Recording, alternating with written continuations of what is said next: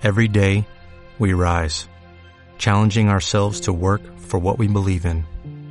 At U.S. Border Patrol, protecting our borders is more than a job, it's a calling.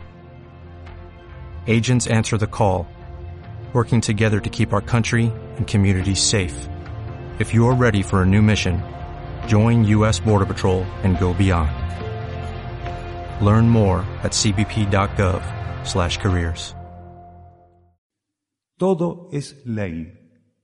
Incluso teniendo desconocimiento nosotros de cuál es el aspecto de la ley que se nos está ofreciendo, todo es ley.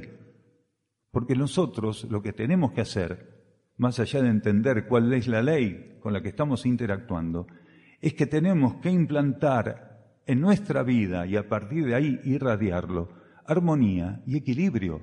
Quiere decir, nuestro trabajo de sintonía con los aspectos de la ley previamente son la preparación y el acercamiento con la esencia espiritual viva y presente en nuestro interior.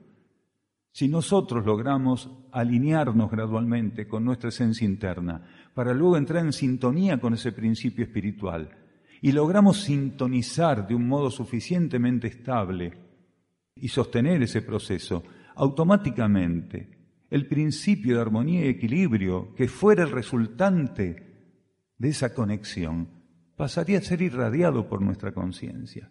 Lógicamente, no de un modo estable, pero la inestabilidad inicial se iría superando.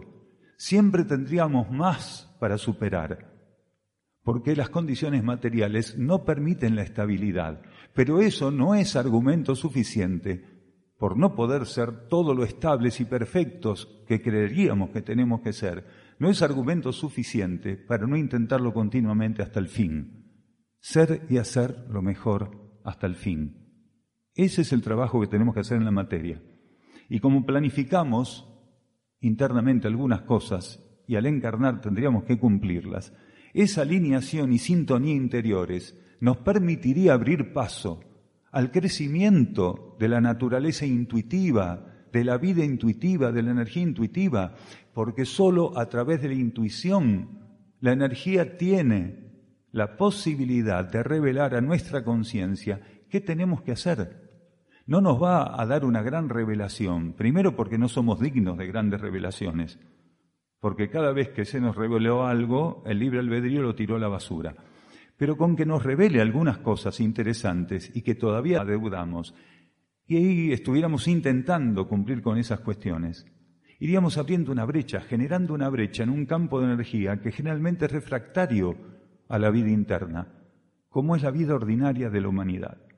Si cada uno de nosotros aprendiera a silenciarse, a aquietarse, a permitir que la vida interna lo toque, gradualmente recibiendo aquello, aceptándolo, sosteniéndolo, sirviendo a partir de la relación que mantuviéramos con aquella cuestión, estaríamos enriqueciendo un proceso que derivaría de algún modo u otro en la elevación y el rescate gradual de la vida material de este planeta, sin acordarnos de nosotros, sin estar pendientes de nosotros.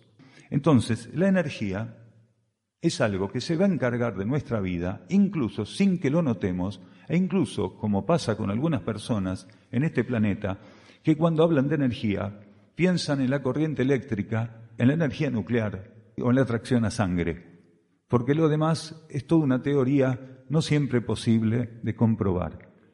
Pero aquellos que ya no necesitamos ver para creer y que no estamos limitados a lo que se puede pesar, medir y contar, que ya tenemos una percepción de aquello que los demás no perciben, tenemos un compromiso de ejecutar y sostener diferente.